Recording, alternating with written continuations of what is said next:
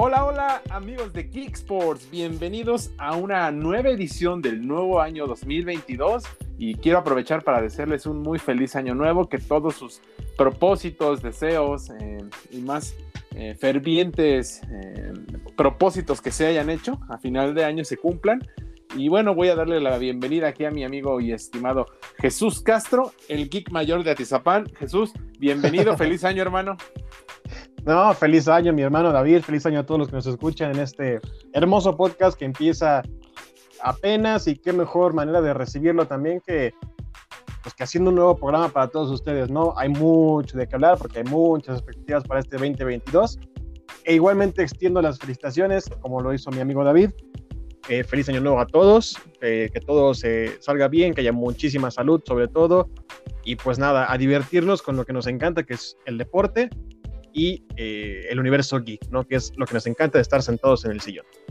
Totalmente, y qué mejor los fines de semana, entre semana, porque seguramente eh, más de uno empezó muy bien el año con estas series de Boba Fett, por ejemplo, Chucho, que ya estamos hablando, eh, Cobra Kai, que también ya se estrenó. Eh, exactamente, la, la, Premier League, la Liga MX que ya va a comenzar, que de hecho eso es lo que vamos a platicar hoy. Vamos a hablar sobre una pequeña previa, pero bueno, vamos a empezar con lo que son los deportes. Eh, de la poderosísima Liga MX, nuestra bendita Liga MX, la surrealista Liga MX, Chucho, regresa a la actividad.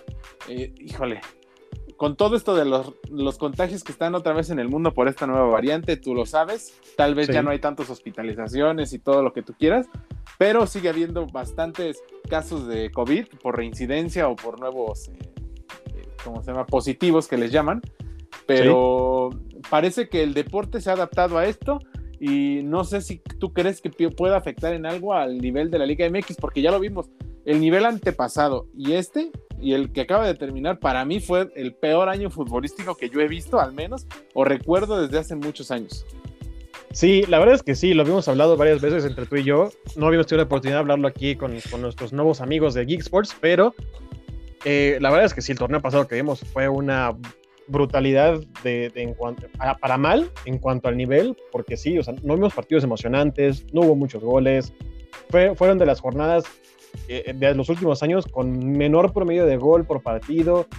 Entonces, sí, realmente yo creo que también por esto como que una cosa liga a la otra, ¿no? Como que este mercado invernal fue mucho más o ha sido mucho más atractivo que todo el torneo pasado, ¿no? O sea, todas las transferencias que han habido y los movimientos de, entre jugadores mexicanos, que a mí me duele muchísimo, pero entre futbolistas mexicanos que cambian a otro equipo de la misma Liga MX es, es como, o sea, yo quisiera verlos en Europa, ¿no? Como Ricardo Pepi, ¿no? El, norteamericano.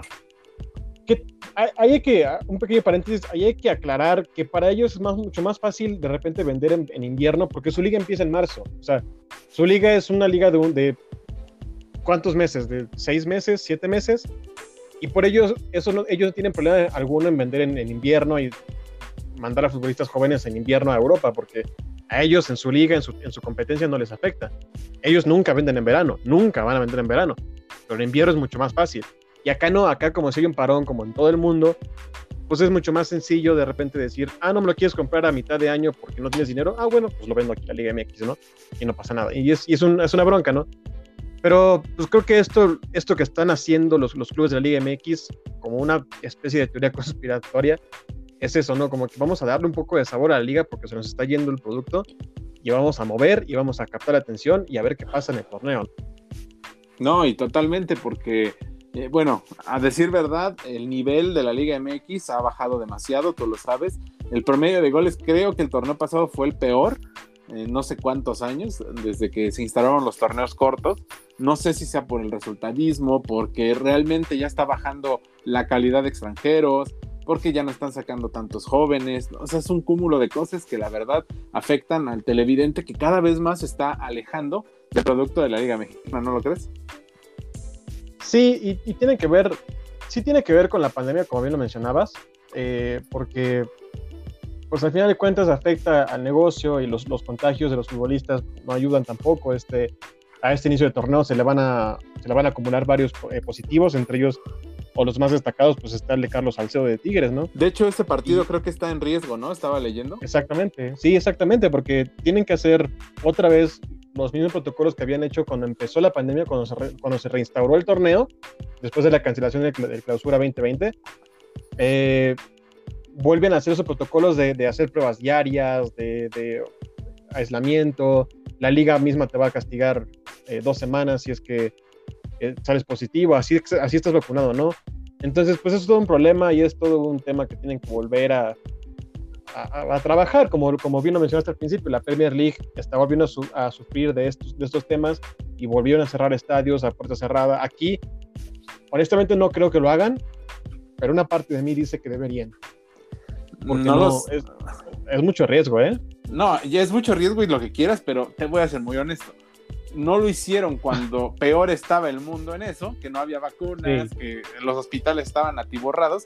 Yo la verdad dudo que vayan a dar marcha atrás. Ahorita que ya hay vacunas, que van a escudarse con que ya no es una variante demasiado ciosa. Eh, entonces, pues en cuanto a todo lo demás, yo creo que la Liga MX va a continuar y va a continuar rodando el balón como lo ha hecho eh, en gran parte del planeta que no está mal. O sea, el, punto es ser precavidos, ¿no? O sea, que la misma liga otra vez mande esa, ese mensaje de, que nos sigamos cuidando, de que si, de que no es obligatorio al estadio, ¿no? Entiendo que es un negocio, pero la gente que nos escucha o la gente que ve la Liga MX, que sepa que no es obligación ir al estadio, ¿no? ah, no. Hay que, hay que tener mucha precaución y más ahora porque la liga empieza en Día de Reyes, ¿no? O sea, y esto pues no ayuda en el sentido de que venimos muchos de, fiestas, de salir, de la familia, de, los amigos y las reuniones y pues no sabemos, ¿no? Realmente no sabemos. Ojalá que no nos toque a nadie, pero no sabemos, ¿no? Y ese es el riesgo. Entonces de repente, ah, pues voy a partir arroz que luego voy al estadio, pues, o sea, hay que tener mucho cuidado. Exactamente, pero bueno, ya que hablamos de la bendita Liga como institución, como un ente en este país, pues vamos a hablar de los equipos, ¿no, Chucho? Principalmente de los cuatro grandes, porque creo que de los cuatro no se hace uno, porque cada uno tiene sus problemas y que tú los ves y dices, madre mía, ¿de dónde van a hacer algo para destacar en este torneo, más allá de lo que puedan hacer en el torneo regular, que ya vimos que eso no cuenta para nada, porque puede ser un Pumas, once general, patético, o un América super líder rompiendo récords y al final juegas basura y te echan a la primera. Sí, sí, correcto. Entonces, este, pues mira, vamos a empezar en orden alfabético. Si quieres, vamos a empezar con tus poderosísimas águilas del América. A ver, platícame, ¿cómo ves este mercado? El, no le han traído al extremo derecho que tanto ha pedido y rogado Santiago Solari. Hasta creo ahorita, ¿no? Creo que van a traer a este chico Sendejas de Necaxa. Sí, eh, correcto. Está Diego Valdés, obviamente, del equipo de Santos Laguna, que por ahí te compartí un, un tuit muy curioso donde pues, prácticamente hace negocio con el América, ¿no? El grupo Orlegui, entre Atlas y, el equipo de Santos, le han sacado una barbaridad de dinero al equipo americanista que te pones a pensar y dices, madre, con razón no han salido campeones. Y Santiago Baños dirige todas estas negociaciones, puta, imagínate. ¿Tú qué opinas? No estamos en buenas manos y, y lo dices muy bien, o sea, digo, al final de cuentas sabemos que Grupo Orlegui ha sido amigo de América durante un buen rato, pues hay que, hay que Basta recordar la última negociación que tuvieron con Atlas, con, con Renato Ibarra, a pesar de todas las cosas, ¿no? Entonces, sí es, un, es una bronca. Al final de cuentas, América tiene rumores interesantes. Digo, hay que recordar las altas que ya tiene, que son Diego Valdés, de Santos Laguna, y Jonathan Los Santos, que llega como agente libre.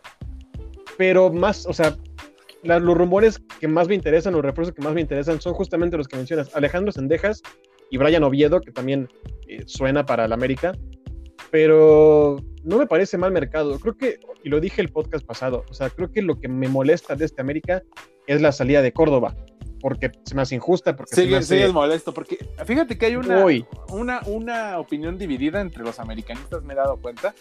Los que dicen, este tipo es un sobrevalorado, lo que, se la pasaban comparándolo con Cuauhtémoc Blanco, con Cabañas, por tener la 10 y ya no lo quiero, es un asco porque se quiere ir a Chivas y la fregada. Pero de repente hay tipos como tú que dicen, no, ¿por qué chingados lo vendieron, güey? Entonces...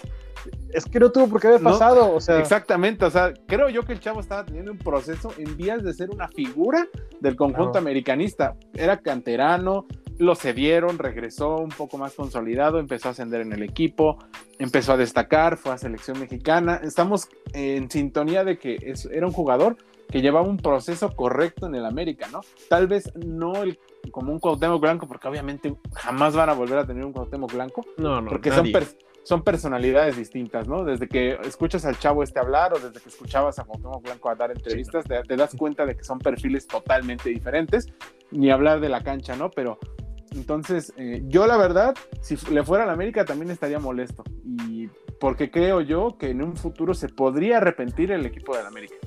Yo también lo creo, y yo creo que ni siquiera, yo creo que en el futuro próximo se va a arrepentir, porque entiendo que Diego Valdés es un jugador, o sea, no hay duda alguna de que el chileno es, un gran jugador, juega básicamente en la misma posición que, Córdoba, incluso más adelantado, él sí puede jugar como media punta, por ejemplo, algo que Córdoba no, o sea, no explotaba tanto, él era más como un interior, pero pues sí, lo que queda mal aquí es la imagen del club al vender tan descaradamente un canterano, ¿no? Y por ahí leí, bueno, escuché más bien la entrevista que le hicieron cuando llegó a Tigres, a Córdoba, y él decía que tuvo diferencias con el entrenador, que, que no encajaba en su estilo, que no encajaba en otras cosas, etcétera, etcétera. Y por ahí mucha gente lo criticó, lo tachó de, de, mediocre, porque no quiso pelear la posición, no quiso pelear la, la titularidad y, y, demás, ¿no? Pero yo creo que tampoco tenía que hacerlo, ¿eh? O sea, y no es por inflar al futbolista, porque no quiero que me, tachen, de eso. O sea, yo creo que Córdoba se había ganado a pulso la titularidad, se había ganado a pulso el que lo consideraran así estuviera en mal momento, porque no había otro como él. Porque, porque si bien Fidalgo es, un gran futbolista que encajó muy bien en, con Solari, se podían complementar los dos sin ningún problema. Y yo creo que la, eh, relegar a Córdoba a tal grado de incluso poner a Benedetti por encima de él, yo creo que ya fue algo más personal. O sea, a mí no me suena con que Córdoba no quiso pelearlo. Yo creo que no lo querían y se acabó. Y, está bien que no lo diga de esa manera, pero a mí me da la impresión de que fue más, más personal, que Solari le dijo, sabes que si te quedas no vas a jugar, hagas lo que hagas. Y pues también tampoco funciona eso para su futuro. Entonces, a final de cuentas, afortunadamente para, para América no se fue a Chivas, porque ahí sí es una bronca. Pero como mencionamos en el, el programa pasado, refuerzan a un rival directo. Entonces, pues sí, es una, es una cuestión a tratar, es una cuestión a pues, analizar muy profundamente porque no quedan bien las relaciones y también lo mencioné el programa pasado.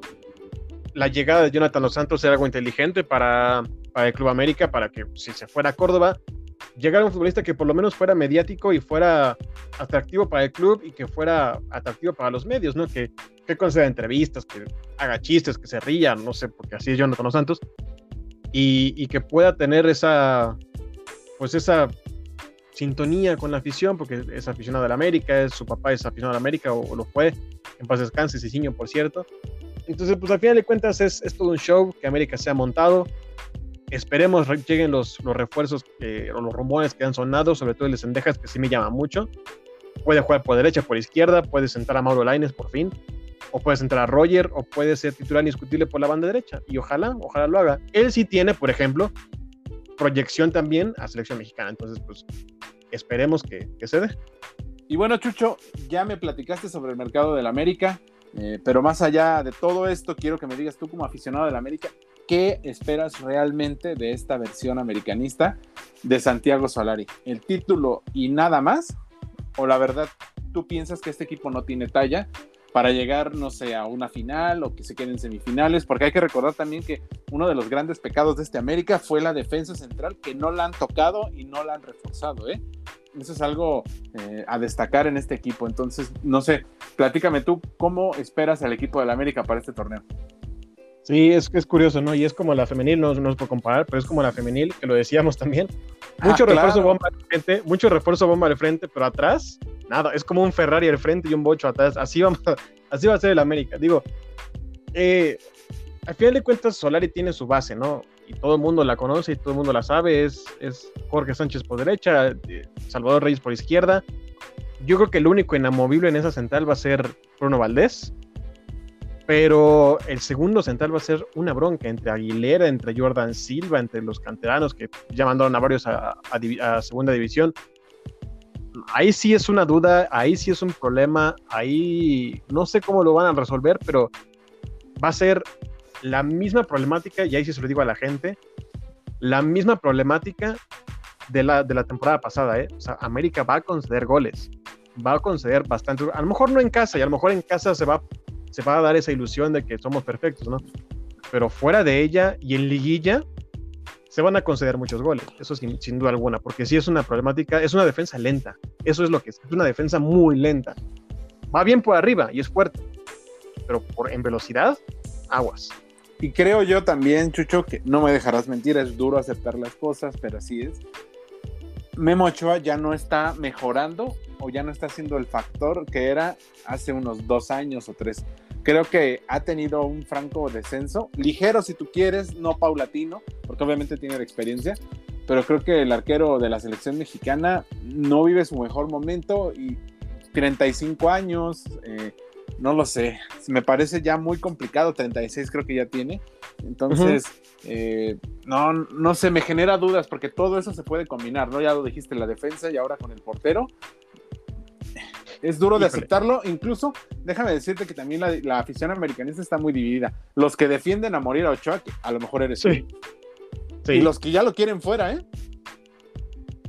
Digo, o sea, entiendo, es que también la afición en América es...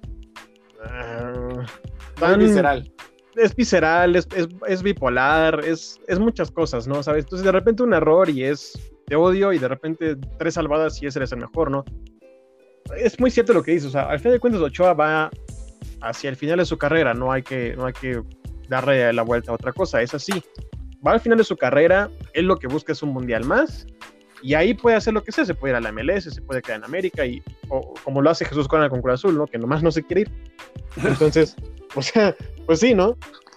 Y está en todo su derecho, al final de cuentas es una, es una leyenda, es un ídolo, es canterano, les ha todo, eh, les da buena imagen, o sea, Ochoa realmente puede hacer lo que quiera. Y mientras mantenga ese nivel, creo que yo no tengo ningún problema. Para mí es un buen nivel que tiene, para Liga MX es, es superlativo.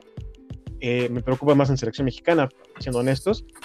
Pero, pues sí, mientras esté en América, pues va a rendir y va, va a lucir y va a hacer muchas cosas, ¿no? Y siempre va a ser alabado por los medios, nos gusta o no nos guste. La afición que esté dividida con él y le tire, pues será su bronca. La verdad es que otro portero como él no vamos a tener.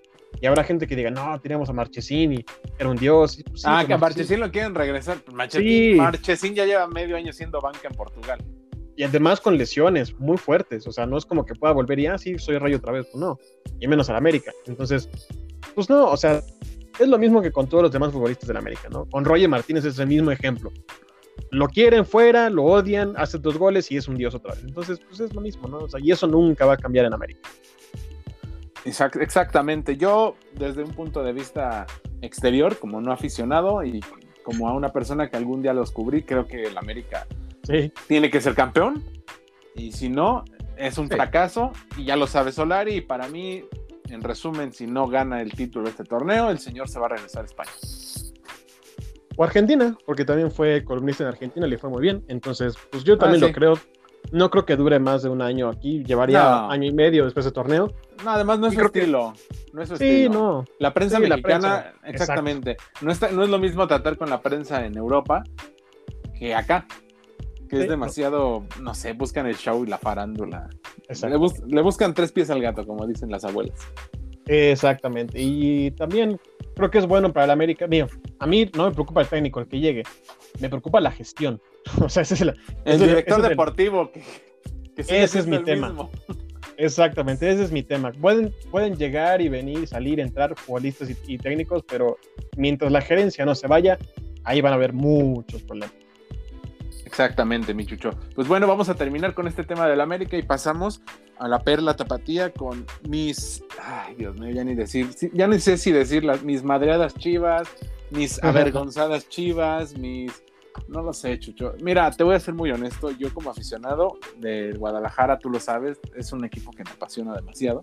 Pero estoy muy decepcionado, muy triste, tengo mucho coraje. Ya perdí la esperanza, que eso es gravísimo para cualquier club, desde, desde cualquier punto de vista, y más siendo un club grande, que, una, que los aficionados empiecen a perder la esperanza o esa ilusión que te generaba tu equipo por verlos jugar, porque no veo para dónde. Mira, no creo en el dueño, que es un junior, que ha manejado el equipo. Es más, ni lo ha manejado él. Ya, con eso te puedo decir todo Después está el director deportivo, que se le ha pasado eh, siendo el reír en Guadalajara, siendo la, eh, el, escudo entre las balas, entre Leaño y Amauri, con los medios de comunicación. Después tenemos al plantel, que es un plantel de medio pelo, no por la calidad futbolística, sino por eh, no han sabido conjuntarse, no tienen la mentalidad y no lo sé, o sea, es un conjunto de cosas que la verdad a mí me tienen muy decepcionado y que alguna vez hay una frase que dijeron hace mucho tiempo y no me acuerdo quién, pero la recuerdo mucho que dice que cuando las Chivas andan bien o mal, se refleja en la selección mexicana. Entonces, eh, no lo sé, Chucho. Entonces, es, es, un poco complicado para mí porque no puedo hablarte como como un aficionado que te diga, sí, ya quiero que empiece el torneo, porque la verdad no espero nada de ellos. Entonces, de verdad, y, hasta creo que me cambió el tono de voz, ¿no? Ahorita que estábamos hablando de, otras cosas, es, un tema bastante complicado para mí. Y bueno, no sé, ¿tú qué pienses sobre este, en la actualidad de este rebaño sagrado? Ah, yo creo que, o sea, haces bien o hace bien la gente en no esperar nada de Chivas, porque Sí, o sea, si tú revisas el, mercado invernal que tuvieron, y no solamente el mercado invernal, pero el torneo y la forma en la que cerraron, solamente la alta de Roberto Alvarado y la baja de dos futbolistas por su pase, o sea, alguien, alguien hizo muy mala negociación. Por más dinero que les haya entrado, alguien hizo muy mala negociación. Porque trajeron a Paulo y Lizar, que lo, que lo llevan a Tapatío, no lo llevan a Chivas, y, y Alvarado, pero dejan ir a Uriel Antuna, que bien o mal, sí, odiado y lo que quieras, y, tenía que irse por temas de disciplina, está bien, pero no, o sea, no hay alguien que pueda cubrir esa posición. O sea, no hay otro futbolista volante por derecha más que Isaac Brizuela. Que tú digas, uy, nos va a dar resultado, o nos va a, nos va a rendir, o nos va a salvar los partidos, porque también Brizuela tiene 40 años, o sea, ya. Tranquilo. No hay. Pero tiene es que 31, tiene 31.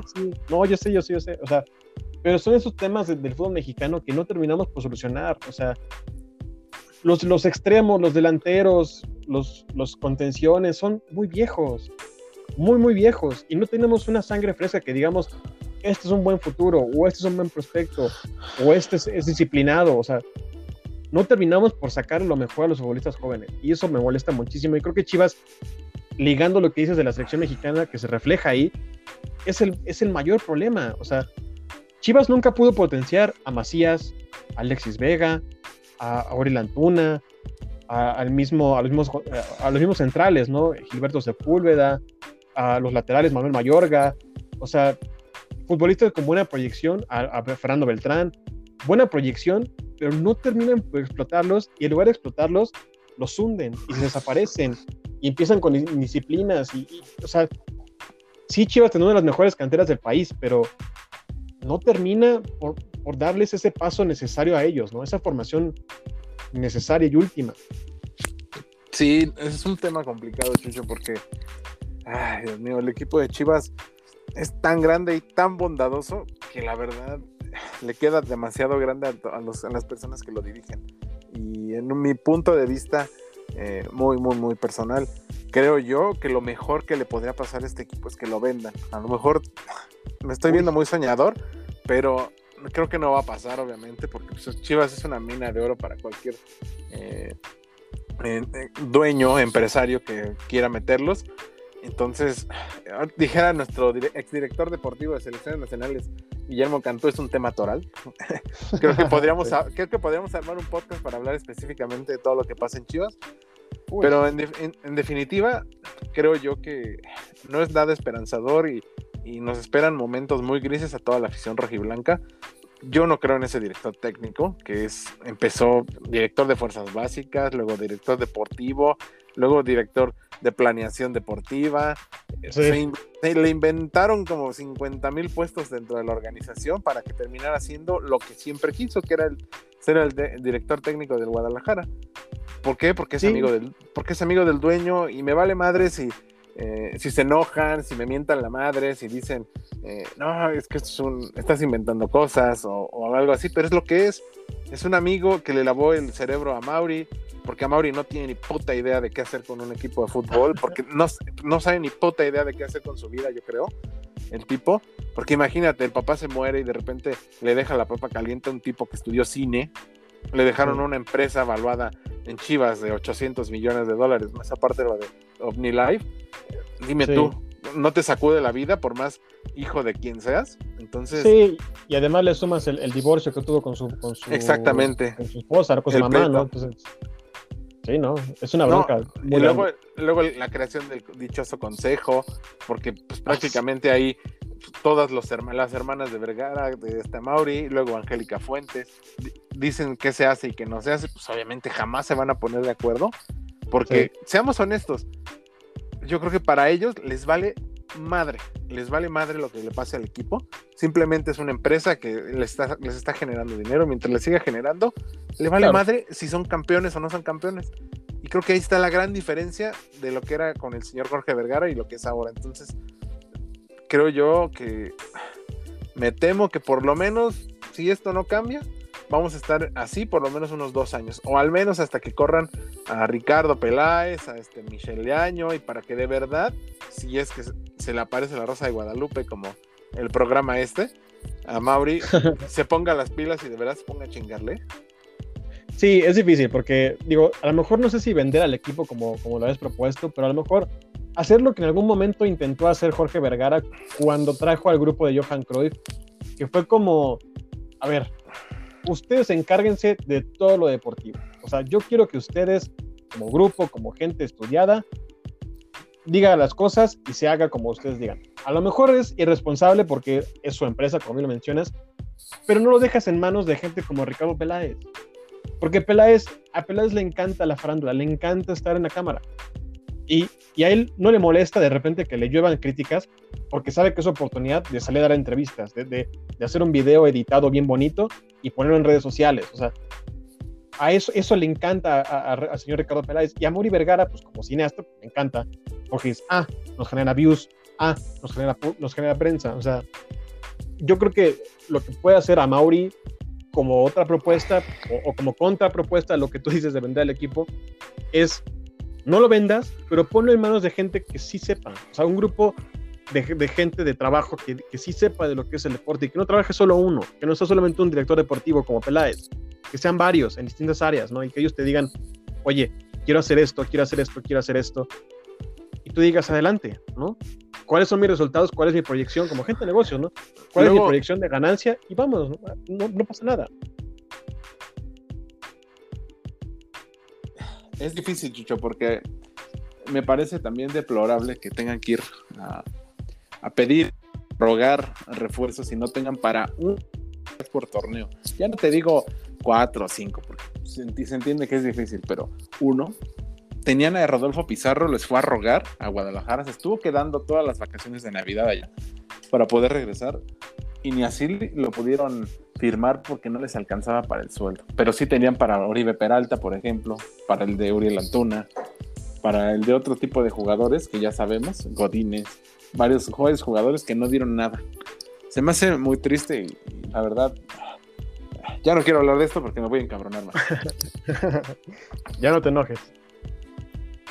Pero sí, ya no te enojes, pero sí, realmente. pero sí. Hacen bien, no, pues tienes razón, pero hacen bien en, en no esperar nada de ellos, porque sí va a ser una temporada difícil, va a ser de mucho coraje, va a ser de mucha incertidumbre. Entonces, pues mira, yo no queda más más que esperar a un, perdón que lo diga, ¿no? Pero esperar un fracaso grande y que Amaury diga ya, suficiente, y, a ver qué hago, ¿no? Pero por lo menos este torneo se la van a tener que aguantar. Esas. Totalmente. Pero bueno, no, ya ni hablamos de las expectativas de las Chivas, porque creo que ya las infrimos con todo esto pues vamos a pasar a la siguiente página, ¿no? Cruz Azul. Nuevo Cruz Azul, ¿eh? Porque del Cruz Azul campeón ya no está quedando nada. Increíblemente deshicieron el plantel en menos de un torneo. Y no lo sé. Veo también a mucha afición del Cruz Azul que está muy dividida, esperanzada a unos y los otros están como de, se nos fueron varios futbolistas y la verdad creo yo que se fue más la calidad de los que fueron campeones de los que están llegando, porque si tú comparas un Luis Romo, un Orbelín, eh, un cabecita Rodríguez que está a punto de irse al fútbol de Arabia Saudita. por no mencionar algunos, Yoshima Yotun, seleccionado, seleccionado peruano. Creo yo que los que están llegando ahorita, por lo menos, van a tener que demostrar que están al nivel de los que se fueron, ¿no? Lo de Robo falta por confirmarse, pero sí, para mí, si yo fuera al final de Cruz Azul, que afortunadamente no lo soy, la baja que más, la baja que más me dolería sería la de Orbelín Pineda. O sea, para mí Orbelín era el motor del equipo más allá de, Romo, porque Romo vino a la baja. Pero ante la ausencia de Romo, para mí Pineda fue baluarte, fue clave, fue muchas cosas en la mala temporada que hizo Cruz Azul y en el campeonato ni se diga, o sea, fue, fue figura. Y yo creo que ahí el hecho de que Orbelín Pineda se vaya, ahí sí pierde mucho Cruz Azul, a pesar de que trajeron pues, futbolistas interesantes, ¿no? Como Cabo para suplir a, a, Cabecita, como Antuna, para suplir a, a, quien tú me digas, porque no había nadie en esa banda. Y a, Eric Lira, que Eric Lira llega en lugar de ese Pineda o en lugar de un Rafa Vaca, que es muy mediano, ¿no? O de Yusima Piltun incluso. Para mí son refuerzos interesantes, pero sí, o sea, yo creo que de todas las bajas que sufrieron, la de Pineda duele más que todas las demás y, y, hay que ver, también tiene mucho que ver el técnico, ¿eh? O sea, no se nos olvide que la mala temporada que, que tuvo Cruz Azul este reciente torneo fue por culpa de Reynoso, no fue por culpa de los jugadores, fue, fue culpa de Reynoso, ¿eh? No, y además que no fueron capaces ya de renovar a esos jugadores con esos salarios que tenían, porque también hay que recordar que la cooperativa no está pasando su mejor momento a nivel económico, porque nos tenían acostumbrados a, hacer fichajes fuertes cada temporada y ahorita no pudieron retener por un buen salario a Romo, por ejemplo, a Orbelín, a Cabecita, que prácticamente todos se fueron por lo mismo, salvo Orbelín que se fue al fútbol de Europa, al Celta de Vigo que está por confirmarse pero los demás fue enteramente por dinero, entonces creo yo que también en esa parte se han debilitado y habrá que ver, ¿no? Cómo los hace funcionar el técnico peruano. Sí, esa es la parte que a mí más me interesa porque es, tiende a ser muy ratonero, tiende a hacer muchos cambios. Tal vez ahora haya más, ¿no? Sí, no, no, ojalá haya aprendido y diga, yo no lo voy a hacer. Porque también tiene, tiene a un futbolista, más allá de sus refuerzos, tiene a un futbolista que a mí personalmente me interesa verlo crecer y verlo explotar, y es Santiago Jiménez. Ah, tu Santiaguito. No, Santiago es un, es realmente, realmente, y, a lo mejor es un exageradísimo y no me importa, pero de verdad es el mejor prospecto delantero mexicano que tenemos, de, al estilo muy parecido de Raúl Jiménez, ¿eh? e incluso puede ser mejor. Y más, y más guapo, ¿eh? Y más carita, sí, sin duda. Pero o sea, tiene movilidad, tiene físico, tiene velocidad, tiene disparo, es zurdo, va bien por aire, aguanta bien. O sea, para mí, y, se lo he dicho desde hace mucho tiempo, David, para mí tiene que estar ya en el barco mundialista por encima de Henry Martin. El torneo pasado tuvo más goles que Henry Martin. O sea, no podemos dejar pasar ese tema con Reynoso porque a Reynoso le gusta sentarlo por alguna extrañísima razón tendrá 20 años, 21 años, lo que tú quieras, sí estará muy chavo, pero es un delantero que te está dando resultados. O sea, es un futbolista que cuando lo pones, te hace asistencias o te hace goles. Y cuando juego con selección mexicanos amistosos, ha jugado bastante, bastante bien. O sea, lo de Santiago Jiménez no es un. No lo quiero poner como prospecto ya, porque para mí ya tiene que ser una realidad. Ya tiene que ser un futbolista que no lo toques, que no lo muevas. O sea, ya déjalo que crezca solo. ¿Me explico? Y, con, el planteamiento de Reynoso de estar moviendo y cambiando y, y, de repente te haciendo todo el partido, de repente juegas titular todo el partido, pues no, no ayuda. O sea, ¿Estás de mente, Parker? Así es, no lo explotas, porque no lo explotas realmente. Y ahora que trajiste buenos refuerzos para justamente mejorar tu ofensiva, pues ponlo a jugar. Pues ojalá, ojalá, que, ojalá que te escuchen, la verdad.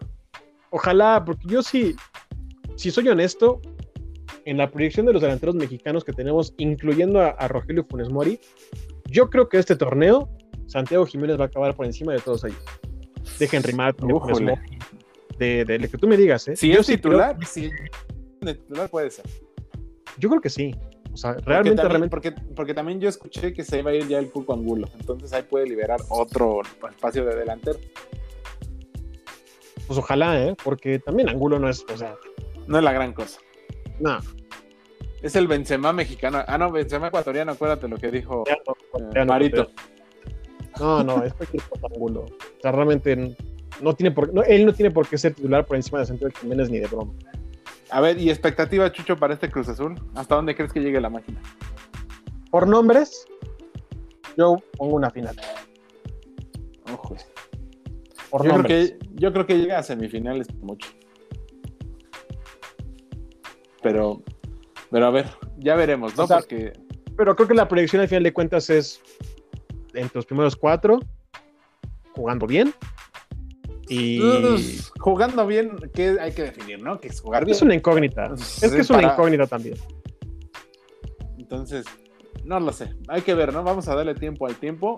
Pero yo de una te digo que Cruz Azul no va a ser campeón, ¿eh? O sea, si eso es lo que quieren escuchar la gente, lo siento, pero no, Cruz Azul no va a ser campeón. Pues está Tigres. Yo creo que para mí los máximos candidatos por nombres otra vez son Tigres y Cruz Azul. Para mí. Porque Monterrey es pecho frío. Con ese frío. Con tu técnico favorito, Javier Aguirre. Sí, Javier Aguirre, ¿no? Oh, sí, entrenadorazo. Puede, ojito con el Toluca de Nacho Ambriz, ¿eh? Sí, también puede ser, puede ser que dé la. Puede ser un underdog. Ándale. Pero bueno, vamos a ver qué onda. Y ya finalmente, Chucho, vamos a hablar, creo yo, del equipo más lastimado de este mercado. Es los Pumas de la UNAM, ni reforzados, más bien desreforzados, porque les arrancaron a los, a los a la afición universitaria el corazón que era Eric Lira, porque parecía que iba, era un canterano prospecto para consolidarse al menos en el equipo y poder repetir eh, algo como lo de Johan Vázquez. Yo lo veía así, por ejemplo, lo veía consolidándose y a lo mejor colándose por ahí a una selección mexicana y yéndose a Europa, pero esto ya no va a ser posible, se fue a Cruz Azul y creo yo que el chavo acaba de firmar el fin de su carrera o aspiraciones en el fútbol europeo, No sé, no sé, no sé. O sea, creo que va a tardar más. ¿Hace cuánto Cruz Azul no vende un jugador europeo? Échate a Pues ahorita. Mira, vendido como tal, o sea, no que se le ha ido gratis. Vendido, vendido. Pues creo que la última fue quién? Eh, mexicano, Aquino. A ver, Aquino. Pues. Ese creo que se fue gratis también. También se fue gratis, híjole. Es que también. Villarreal es una bronca, ¿no? Porque. El, último fue Kikín Fonseca al Benfica. Fíjate.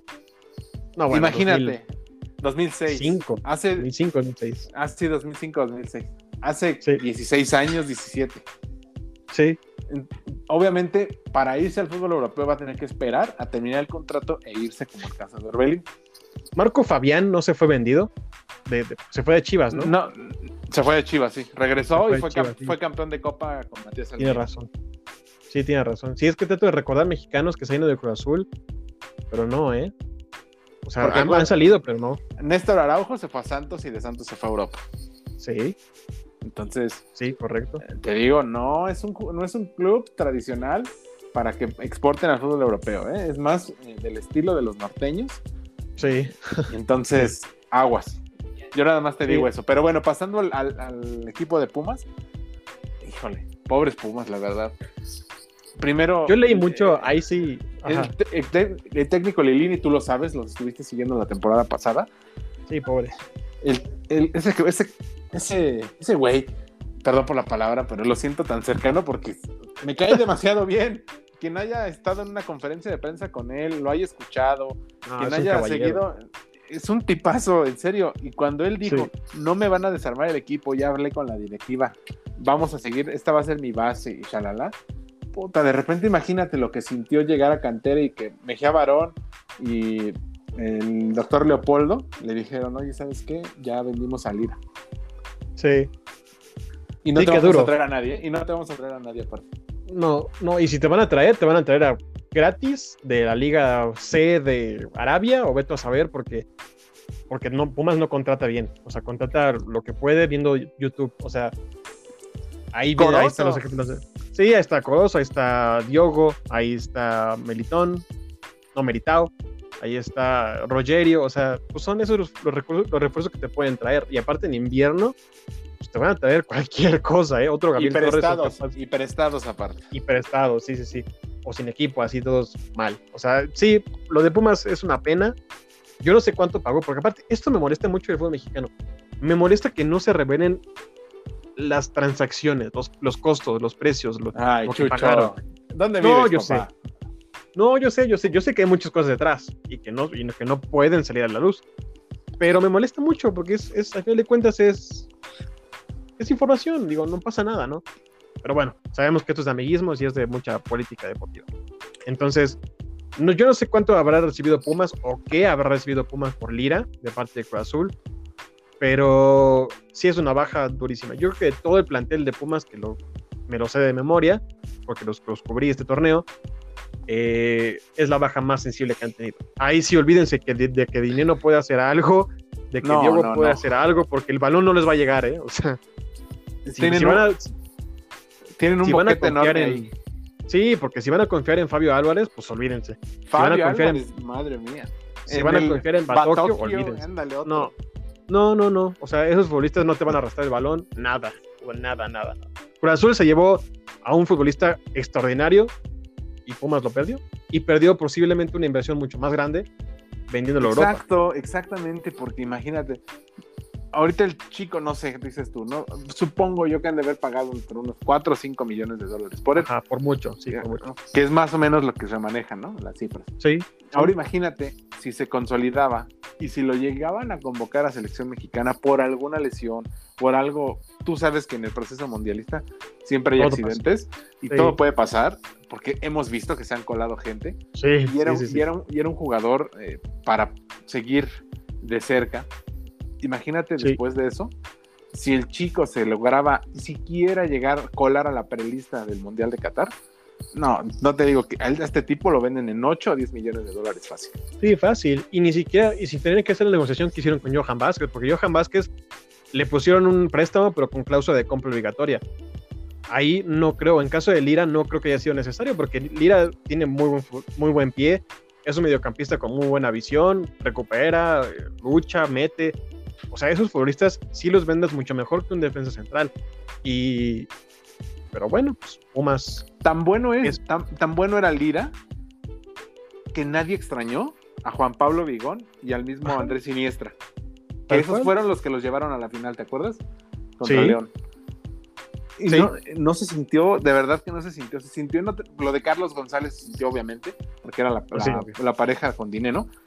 Claro pero en el medio campo Lira lo hizo magistralmente. Creo que yo, creo yo que era el mejor jugador de Pumas y es una lástima, ¿no?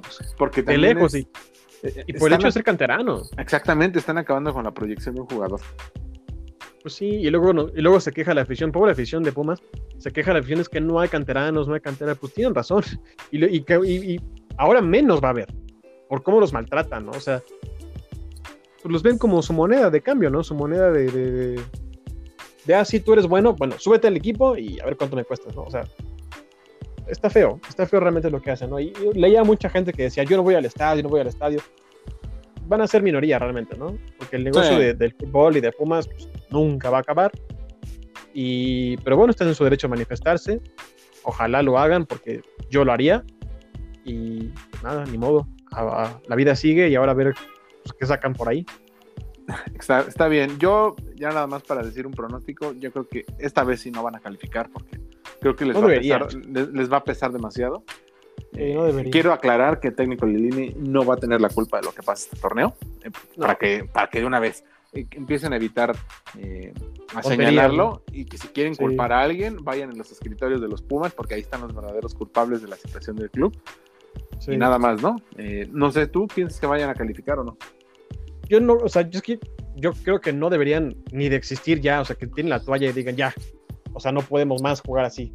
Pero bien lo dijiste, no, no deberían culpar a Lilini, porque eso me molesta muchísimo. Y aparte porque le tengo un cierto aprecio extraño a Lilini. Pero, pero me molesta mucho cuando la gente empieza a escribir en redes sociales que Lilini es un asco, que es un mal técnico. Que pues, se vaya. que se vaya, pues, brother, ¿qué quieres que haga? O sea, no puede más, no puede. Te llevó a semifinales y una final con un plantel sí, no, de tres pesos, no chingue, ¿qué más quieres? Sí, no? Sí, no, Lilini merece una estatua fuera de CU. Oye, imagínate si los hubiera sacado campeones contra León. No, con, esto. Pero imagínate lo feo que es que incluso llegando a la final, porque obviamente hay, premios llegando a finales de, de, parte de la liga, incluso llegando a las finales, porque ya los puso en dos finales, no les alcanza el equipo para, para, para comprarle algo, para darle un refuerzo, para mantener a sus futbolistas. O sea, sí está feo. Me da muchísimo coraje. Sí, siento feo, siento feo, porque es un equipo al que cubro regularmente. Y, y, pues le agarra cierto aprecio, ¿no? Y cierto cariño, porque la gente que trabaja ahí es buena y pues no, no se lo merecen, realmente no se lo merecen, ¿no? Sí, y pues qué pena, pero algo está pasando muy mal internamente como para que todo el dinero que entre de patrocinios y de, y de, y de primas, pues se vaya tan feo así, ¿no? Y no puedan retener a nadie, ¿no? Totalmente, pero pues bueno. Ha de haber una fuga ahí extraña de dinero. Ese fue, ese fue el panorama de los cuatro grandes. Por, por, lo que ya lo notaron, si llegaron hasta aquí a escuchar, no es muy optimista de parte de no. los cuatro. Entonces, pues, thank you next, dijera nuestra Ariana, nuestra Ariana Grande. Y ahora sí, Chucho, vamos a hablar de temas que nos van a relajar más. Ya no me voy a encabronar con las chivas, tú tampoco con el América ni con los Pumas. Vamos a hablar de, de tu gustada sección que nos traes y que vamos a hablar, que es de los estrenos, de las películas, series, de todo este tipo de cosas que nos van a tener pegados al sillón de nuestra sala, a la sala de, de un cine. cine. Entonces, descósete, amigo, te, te dejo la bola, como dicen. La bola está en mi cancha ahora para hablar del universo geek, de este universo que hemos combinado con, con deporte de, tal manera, porque el 2022 pues trae buenos, buenas, buenos prospectos, buenas ideas de películas, de series, y sobre todo del universo del que más hablamos, que es el universo de Marvel, ¿no? Eh, Marvel que nos, que nos ha maravillado, que nos maravilló con la última entrega que fue Spider-Man, y que inmediatamente nos ligó con Doctor Strange, Multiverse of Madness, donde vamos a volver a ver a Wanda, a, a la Scarlet Witch. Y eso para mí, ahí empiezo, ¿no? Si quieres empezamos, David, vamos a, te voy a enlistar las películas más esperadas del año. Ok. Empezando por el universo Marvel. Ya lo dije, Doctor Strange 2. Después viene Morbius, que también puede ser un villano o un... Morbius. Y viste que ahí va a salir este el buitre, ¿no? Así este, es. Michael Keaton. Michael Keaton, exactamente. El con... se vio, entonces lo van a ligar, lo van a ligar de algún modo. Con Spider-Man directamente, exactamente. Lo cual es buen prospecto. Esta película va a salir por ahí de verano. Eh, Thor, Love and Thunder, donde veremos el, el paso del manto de responsabilidad, ah, el martillo, el martillo de, de, Thor pasando hacia a Jane, ¿no? a Jane Foster, interpretada por la, nuestra Padme Amidala. Entonces, pues es. Natalie es Portman, otra... ¿eh? para, para, los que no Natalie saben. Portman. Sí, Natalie Portman.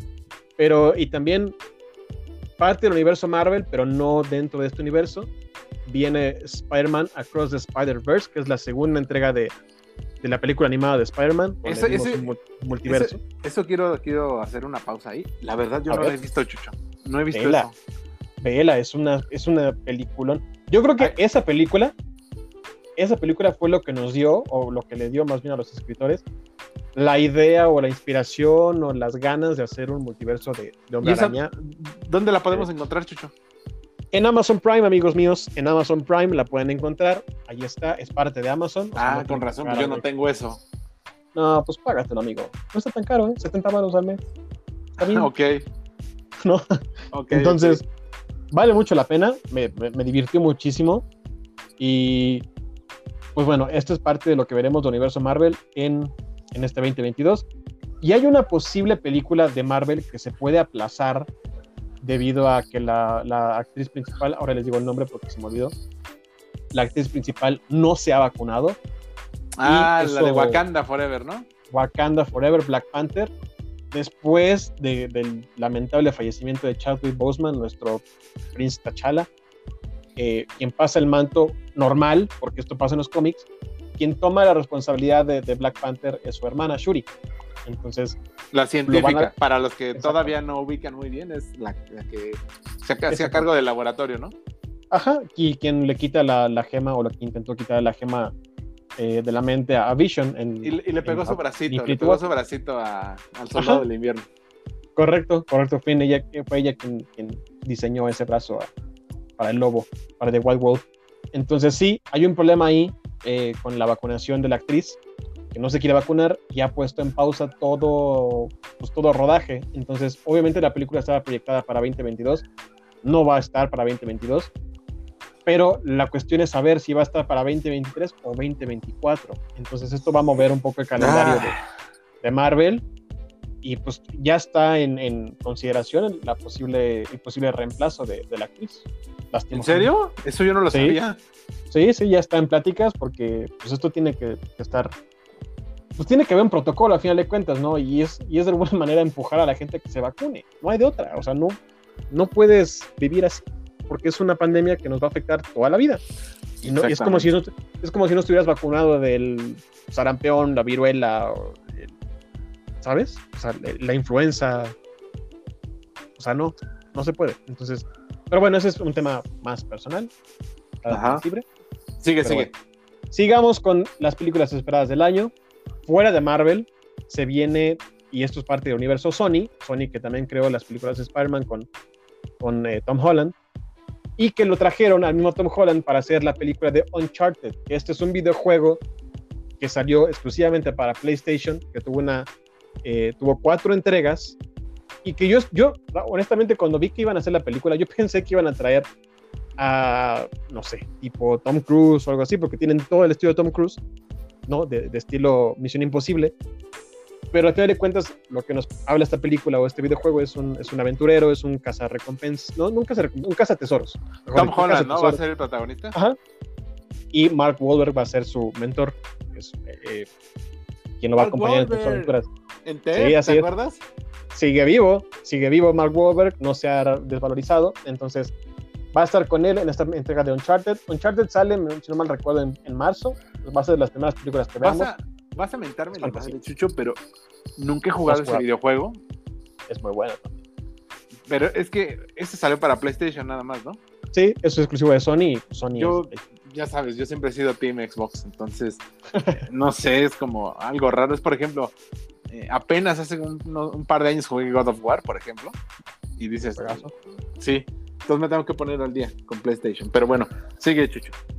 Sí, realmente parece una buena película, ojalá lo sea. Pero bueno, Después de esta viene la esperada, para mí sí es esperada porque es una incógnita también, pero una buena incógnita, de ver la película de The Batman, la nueva entrega de, de, Batman, este, Batman ya con, Robert Pattinson, pero más oscura. Esta película va a ser un, Batman oscuro, eh, violento, eh, dañado, Sí, sí, ahora, ahora, sí muy dañado por lo que le ha pasado. Entonces, aquí sí me interesa ver qué hicieron los de DC con este Batman y si lo piensan ligar o no con otras películas como The Joker. Exactamente, que dicen, ¿no? Que querían en algún momento cruzar al Joker de Joaquin Phoenix, ¿no? Con él.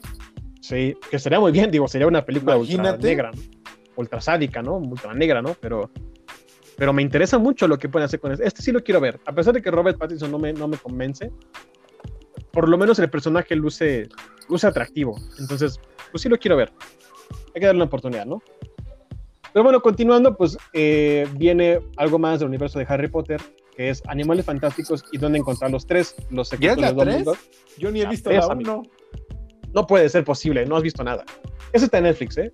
Si no me equivoco, está en Netflix. ¿Las dos? Y la dos, no, la dos está en Amazon Prime, pero la uno, si no me equivoco, está en Netflix también. Para que Entonces, la veas. ¿Sí es muy bueno? Es una precuela, o sea, la uno a lo mejor es, es lenta, lo que yo he entendido es que son eventos antes de Harry Potter, ¿no? Sí, muy atrás. O sea, Dumbledore es joven incluso. O sea, no existe nada de eso de Voldemort, no existe nada de lo que vimos en las siete películas que vimos normales, de los siete libros normales. No hay nada de eso, simplemente una, una que otra referencia, ¿no? Pero nada más. Hogwarts existe, Dumbledore existe, pero no los ves casi. Los ves hasta la segunda o, o, esa tercera que ya va a salir bien, bien, bien. Ahí los vas a ver. De hecho, Dumbledore lo, lo, lo interpreta Jude Law ¿En serio? Sí, sí, sí, sí. Guapísimo, entonces. Muy joven. Entonces, pues sí, pero hay que verla para darle continuidad a la historia y a ver qué más nos puede regalar eh, Harry Potter en su universo, ¿no? Ok. La voy a ver. Eh, ya anoté varias eh, de las que me estás diciendo. Sí, para ahora vamos a hablar. Muy bien, muy bien. Porque ahora vamos a hablar del universo DC. Porque DC va a traer tres películas este año, además de The Batman. Pero hablando del universo que vimos de la Liga de la Justicia, Viene Black Adam con la roca, Dwayne Johnson como, como Black Adam. Black Adam. Así es. Viene The Flash y viene Aquaman 2. Esas son las películas proyectadas de DC Comics para este año. Todas, en teoría, van a estar ligadas a los eventos después de la Liga de la Justicia. La cuestión es, va a ser la Liga de la Justicia mejorada o la chafa. La de Zack Snyder, ¿no? la de Zack Snyder, que es la mejorada, o la de Josh Whedon, que es la pésima. Entonces, vamos a ver cómo se ligan esas historias. Y ver que a mí, de estas tres, la que más me interesa es de Flash, porque no me gustó que este Flash que pusieron tenga rayos azules, porque Flash no tenía rayos azules. Pero bueno, Son como tema- rojos, ¿no? son rojos. Eso es un tema más mío, más exquisito. Pero bueno, Más fiel, ¿no? Más fiel a lo Más que fiel. era el cómic. Sí, exactamente. Más, más cercano a lo que conozco. Pero bueno, avanzando, puede ser que este año, porque todavía no es un hecho, que este año veamos por fin, por fin la producción de James Cameron Avatar 2. La Esa no- nunca la he visto tampoco. Chico. Por Dios. por Hoy, Dios. hoy sí estoy muy mal contigo. Me estás te fallando, ¿eh? Es así. Créeme que cuando salió dije, la voy a ir a ver, la voy a ir a ver. Y hace años eh, No. estoy hablando. Nunca fui. De hecho, ¿en Es qué año salió? ¿Qué año salió Uy, la primera? 2014, 2013, 14, algo así. Ah, ya ni me acuerdo. Ah, ya me acordé por qué no fui. Sí. en ese entonces estaba saliendo con una chica, iba a ir, pero nos peleamos y rompimos los boletos y por eso no fui. No, hubiera sido tú solo. No, no, no.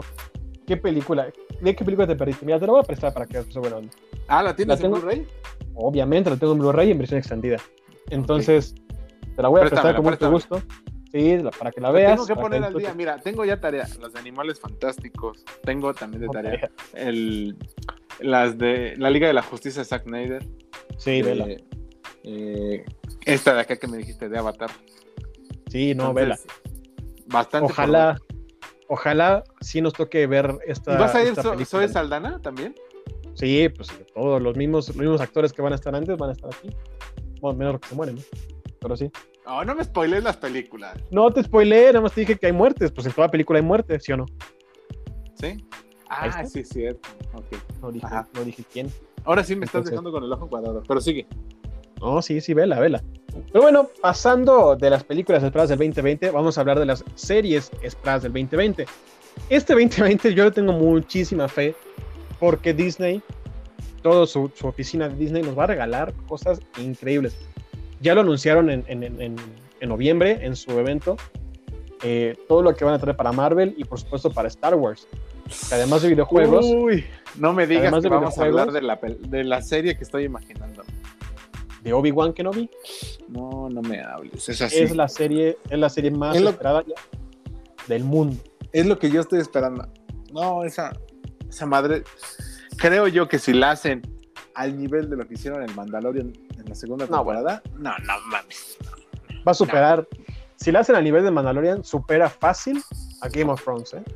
Sí, Fácil. O sea, no hay más. Y háganle como quieran, ¿eh? O sea, no hay de otra. Porque sí, Star Wars va, va a traer cuatro cosas, cuatro series. Y mira que es curioso, ¿eh? Porque Star Wars, después de la última entrega de la 9, ya no ha planeado, ¿eh? No ha planeado una nueva trilogía en películas para cine. Se ha enfocado enteramente en series y todo para Disney Plus, obviamente. Entonces, este año van a traer cuatro cosas para Disney Plus en serie, como son Obi-Wan, Mandalorian, tercera temporada, Andor, que es el, es el, que, el personaje que interpreta Diego Luna en Rogue One, que es un gran personaje ah, gran película. y gran película también, y la, la versión animada de, de Bad Batch, segunda temporada, que también es, es una buena serie introductoria a lo Esa que no- es Esa nunca la he visto, ¿eh? Porque no me llama la que atención. veas Velas, no velas. ¿Sabes por qué? Porque sí son canon. Canon, para, lo- para la que no sepa, quiere decir que forma parte de la historia original de las películas. Entonces, cuando tú ves una serie canon, estás Es hablando de que te van a dar. ¿Qué te van a dar? Sí, claro que es canon. Que te van a dar referencias o te van a ligar directamente con las películas. Entonces, si tú te quieres saber, si tú quieres saber más detalles sobre lo que pasa entre la guerra de las la guerra de los clones y el imperio y esa transición, yo les recomiendo que vean la serie de Clone Wars y después vean Bad Batch. Por Es- cierto, ¿este año también será la de Ashoka? No, al parecer va a ser hasta 2023. Esa también va a estar muy buena, ¿eh? Muy buena. Y otra vez volvemos a lo mismo. Si quieren saber más sobre Ahsoka, porque la vieron en Mandalorian seguramente, Sí. vean Clone Wars y después vean la serie de Rebels, que también es animada. Pero esas dos series te ligan directamente con estos personajes, porque obviamente no salen en las películas, en las películas no se mencionan. Pero estas dos series te dan introducciones a estos personajes y a sus historias y por qué son tan relevantes hoy en día en este universo de Star Wars. Hoy estaría buenísimo, estaría buenísimo hacernos un, un, programa un día, Chucho, de Star Wars y empezar a hablar de cómo hacer eh, una introducción, un propedéutico para las personas que no han visto Star Wars. Oye, sí me gusta. ¿Te, te late que hagamos eso algún día? Igual podemos hacerlo con lo de Marvel, nos lo podemos aventar y es más, podemos invitar amigos para que nos estén ayudando. Sí. Eh, porque mira, yo, yo me gusta todo esto, el universo Marvel y el universo Star Wars, pero tengo que decirlo también, no soy un experto. Entonces, estaría muy chingo que me dijeran, oye, para que veas todo esto en orden, tienes que empezar aquí, tienes que empezar acá, tienes que guiarnos en esto, así, shalala, shalala, e ir así poco a poco, ¿no? Como construyendo el panorama y el diagrama para que tú ya lo tengas armado. Me gusta, me gusta, ¿sabes por qué? Porque ahora que, y me permito usar de, de ejemplo, ahora que tengo novia, por fin.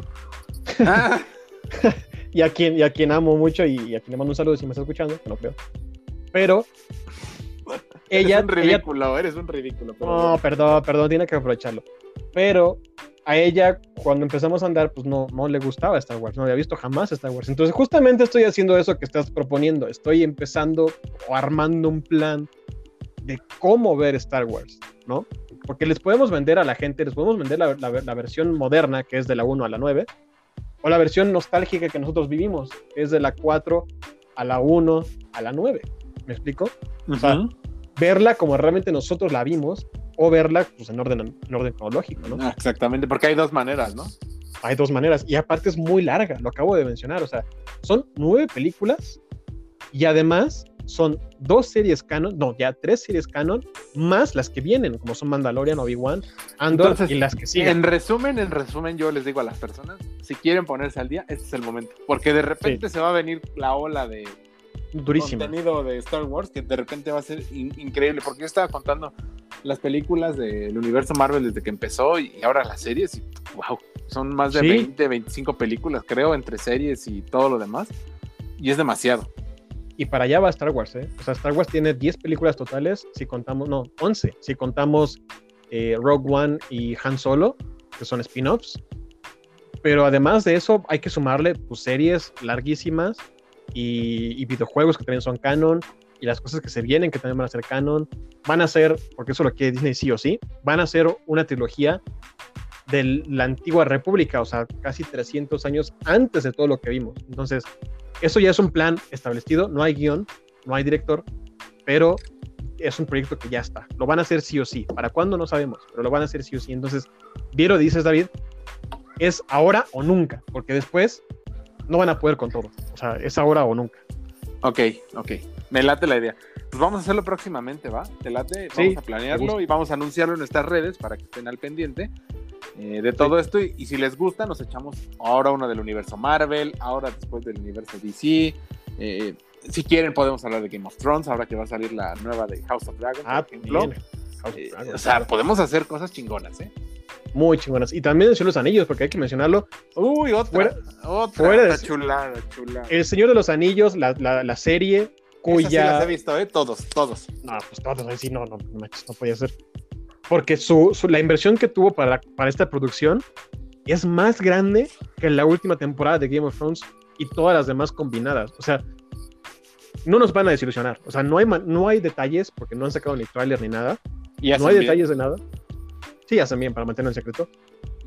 Pero no hay, no hay manera de que nos desilusionen. O sea, no, no se puede. O sea, es imposible que con ese dinero hagan algo malo.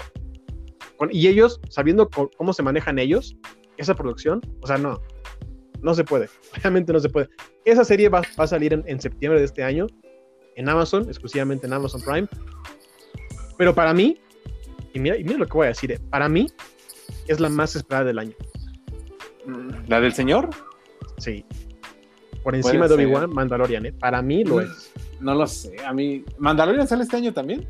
Sí, también en diciembre. Sí. Ah, ok. Bueno, mira, es más, yo te voy a dar para mí lo que más espero en este año en cuanto a series. Yo creo que uno va a ser la de Obi-Wan, después Ajá. House of Dragon, Ajá. Porque creo que nos quedó a deber a muchos esa, muchos, sí. esa, sí. ese final de temporada. Sí, sí. Que no vamos a spoilear. Entonces, este. No, si alguien no lo ha visto, si no, véanla. Eh, véanla adelante. Eh, ¿Qué sigue? Eh, el Señor de los Anillos, obviamente. Y el Mandalorian, yo creo que lo pondría hasta el último.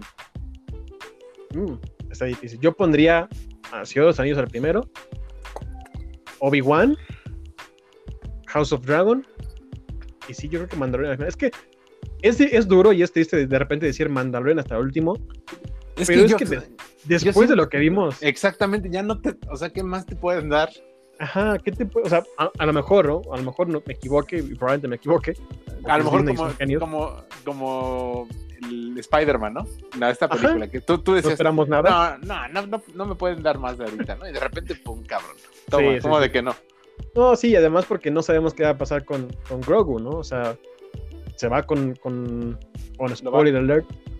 Se va con se va con Luke, lo van a entrenar y qué va a pasar con él. O sea, porque hay que recordar que después de esta parte ya nos ligamos con las nuevas tres películas de las últimas tres películas de Star Wars, con, con Rey y todos ellos.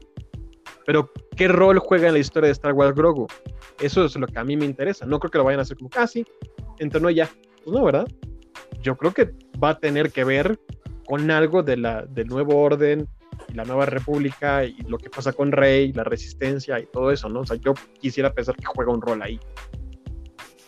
Totalmente, Chucho. Ojalá, ojalá. Pero bueno, ya para terminar con las series esperadas, pues también la producción de Marvel, eh, que va a sacar Marvel cinco producciones más en formato serie, además de las películas que ya mencionamos, que son Miss Marvel, Moon Knight, que, lo, que lo, justamente lo va a interpretar eh, Oscar, ah, se me fue el apellido, Oscar, no me acuerdo, pero fue quien nos, quien nos dio el personaje de Paul Dameron en Star Wars, las últimas tres películas, va a ser él. Era el piloto, eh, ¿no? Ajá, exactamente. Viene She-Hulk, viene What If, viene What If la segunda temporada, y viene una serie de I Am Groot, que no sé qué vayan a hacer ahí, pero también bien. Entonces, pues esas son las producciones de Marvel en cuanto a series, que después de ver Hawkeye, espero en Dios que hayan aprendido, que no nos den basura, que, no, que no nos pongan una escena post créditos tan mala como el último capítulo y que realmente liguen bien a sus personajes, porque tampoco me gustó que los personajes que salieron en Hawkeye no, no hayan entrado directamente a la historia de nadie. Y eso no me gustó. Ojalá aquí sí lo sepan hacer. Ok, perfecto. A la orden entonces y, y así vamos a quedar, Chucho. Así es, así estamos quedando ya. Y pues no, creo que, creo que nada más para, para agregar, ¿no, mi amigo? No, todo lo que nos depara en el 2022. Hoy fue un programa más extendido en comparación a todos los que hemos tenido, pero creo que valía la pena porque estamos comenzando el año, entonces hay que preparar a la gente, nos tenemos que preparar física y mentalmente para todo lo que viene, ¿no? Sí, la verdad es que lo vamos a necesitar, así que vamos a, a planear bien nuestra economía para comprarnos un sillón nuevo. Eh, una tele nueva a lo mejor, un equipo de sonido, ¿no? Para que, para que nos envolvamos realmente en estas producciones que se vienen, sobre todo en Star Wars. En Star Wars sí la voy a ver como rey, ¿eh? Y me vale. ok. ¿No? Ni modo. Pero bueno, amigos de Geek Sports, amigos de Geek Sports, qué bueno que nos acompañaron en una edición más. Feliz año nuevo a todos de, nuevamente. Eh, se viene un año bastante cargado, bastante completo de todo, en deporte, en películas, en videojuegos, que eso ya lo hablaremos la siguiente eh, entrega de este programa, porque hay videojuegos interesantes que se vienen. A lo mejor ahí tendremos un invitado sorpresa, lo, vamos a platicar. Pero de entrada les decimos que también vamos a hablar de eso, para todos aquellos geeks que les encantan las consolas, como yo, como amigo David. Entonces, pues nada, estén al pendiente. Y David, ¿algo más que quieras decirles? Pues feliz año a todas las personas que nos están escuchando. Si llegaron hasta acá, son unos chingones porque aguantaron candela. Eh, y si no, eh, pues gracias, se los, les, juro, que vamos a intentar mejorar para que se puedan quedar hasta el final, escucharlos, porque a lo mejor si llegaron a su casa o a donde tenían que estar, apagaron la radio, lo pueden escuchar cuando entran al, baño, por ejemplo, andan en la cocina, cuando se van a bañar, etcétera. Entonces, vamos a hacer el intento porque se quedan hasta el final. Correcto, correcto. Yo también, de mi parte, va a ser así. Ya saben, igual los comentarios que quieran dejarnos en arroba guion bajo geeksports, arroba dave guion bajo arroba jesús, jesús guion bajo castro c, en nuestras redes sociales, todo esto en Twitter. Ahí nos pueden escribir, nos pueden dejar sus comentarios, lo que opinan, lo que nos falta, lo que, lo que todo. Y bueno, para nosotros ha sido un placer. Hermano, un último adiós. Feliz año a todos. Feliz año, bye. Y hasta luego.